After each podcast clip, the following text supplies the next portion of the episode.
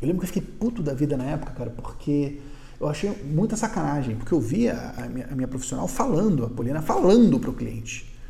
Ela falou, mas cliente, isso vai ter multa, porque a convenção coletiva vai acontecer tal e a data vai estar tal.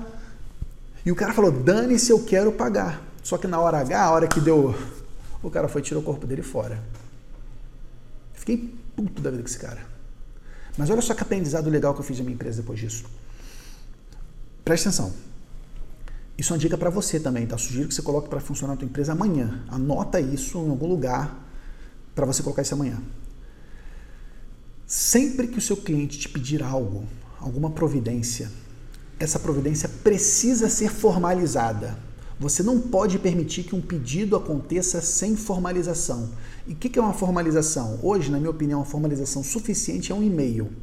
Antigamente tinha que ser um contrato assinado, tinha que ser uma, um chamado aberto no sistema. Eu acho que o e-mail já é entendido, inclusive, pela jurisprudência como um documento idôneo para isso, que gera, inclusive, compromisso moral entre as pessoas. Sempre por e-mail. Então significa que você tem que sempre, sempre que possível, pede para o teu cliente formalizar os pedidos por e-mail, sempre que possível.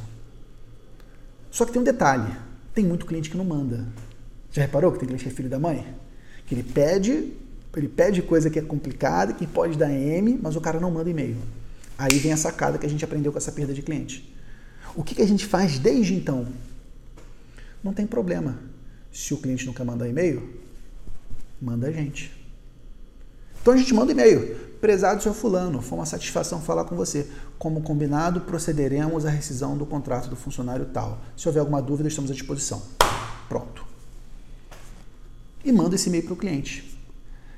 Se esse cliente não responde, significa que ele está concordando, ele está aquecendo. Inclusive, isso está lá no Código Civil, artigo 111, salvo engano, né? É, é, é a cláusula do Código Civil que fala que o silêncio implica aquiescência, né? O silêncio implica concordância. Se eu mando um e-mail para ele dizendo que algo aconteceu, ele não me respondeu, significa que ele concordou. Pronto, dá segurança jurídica, notifica o cara e ele não vai vir de palhaçada depois dizendo que não foi ele que, que pediu, ou que não era bem assim. Se não era bem assim, você respondesse o e-mail a tempo. Porque eu te mandei um e-mail falando que eu iria fazer isso conforme você me falou. Então, uma pequena mudança que já faz toda a diferença.